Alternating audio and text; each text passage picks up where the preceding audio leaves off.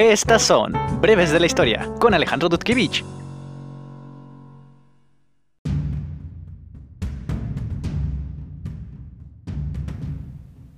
Septimia Batsabai Sainif, mejor conocida como Zenobia, fue una reina del reino de Palmira de 267 a 272, logrando conquistar gran parte de Asia Menor e incluso logró tomar Egipto.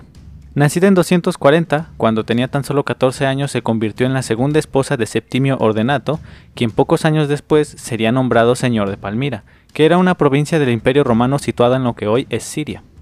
Septimio había tenido un hijo llamado Jairán, fruto de su primer matrimonio y que fue adoptado rápidamente por Zenobia. Pocos años después, en 266, Septimio y Zenobia tuvieron un hijo, Lucio Julio Aurelio Septimio Babalato Atenodoro, mejor conocido como Babalato. Este nombre fue elegido por su madre, pues deriva del árabe Waf Alat, que significa literalmente el regalo de la diosa Alat. Justo un año después, Septimio y Jairán fueron asesinados por el primo de este, Meonio, y Zenobia sentenció al traidor a muerte y, debido a que su hijo contaba solamente con un año de edad, lo nombró rey de Palmira y ella asumió el cargo de regente del reino, mismo que mantendría durante cinco años. Durante el reinado de Zenobia, el imperio romano se encontraba sumergido en guerras y sublevaciones por todo el territorio, y en 268, tras el asesinato de Galieno y el ascenso de Claudio al trono, Zenobia vio la oportunidad de extender su poder y se sublevó formando el imperio de Palmira, bajo la justificación de proteger el imperio romano de Oriente de su enemigo, el imperio persa sasánida, por la paz de Roma. De todos modos, la verdadera intención de Zenobia era la de crear un poderoso imperio de Palmira que pudiera legarle a su hijo, aprovechando que Roma estaba ocupada luchando en guerras civiles e invasiones, dejando de lado los territorios más alejados de la capital del imperio, y con esta premisa invadió Egipto en 269.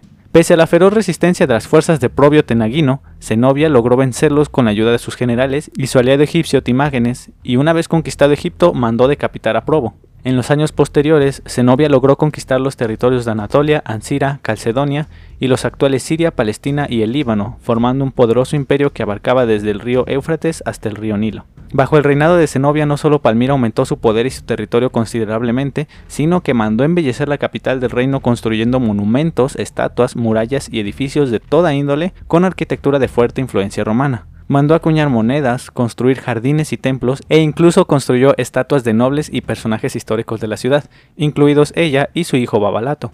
Pronto la fama de Zenobia llegó a todos los reinos vecinos y fue conocida como la Reina Guerrera del Este, apodo que se le dio debido a su costumbre de luchar en primera línea junto a sus soldados, a pie o a caballo, y debido a sus grandes dotes como jinete y estratega militar. Sin embargo, en 270 Aureliano, recién nombrado emperador, tras estabilizar de nuevo la frontera del Danubio, decidió marchar hacia Palmira para poner fin al poder que estaba amasando Zenobia, enviando una gran cantidad de tropas a través de Asia Menor para tomar Siria y atacando directamente Egipto. Pese al enorme ejército de Zenobia compuesto principalmente por catafractos y arqueros, las fuerzas de Aureliano lograron hacer que se replegara hasta la ciudad fortificada de Palmira, donde fue asediada por las tropas romanas. Zenobia, segura de poder resistir el asedio y alcanzar la victoria, repelió a los invasores con fuerza, pero en 272, gracias a la ayuda de los jefes árabes del desierto, a quienes Palmira había desdeñado anteriormente, Aureliano pudo romper la resistencia de Zenobia obligándola a huir junto con su hijo hacia el oeste, donde fue capturada en el río Éufrates y llevada a Roma, donde se desconoce el destino que sufrió,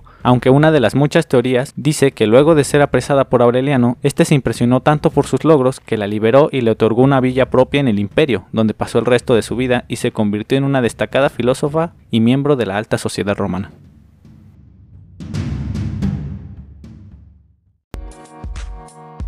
No olvides escuchar Madres de la Historia todos los viernes a través de Spotify, YouTube y Pocket Cast.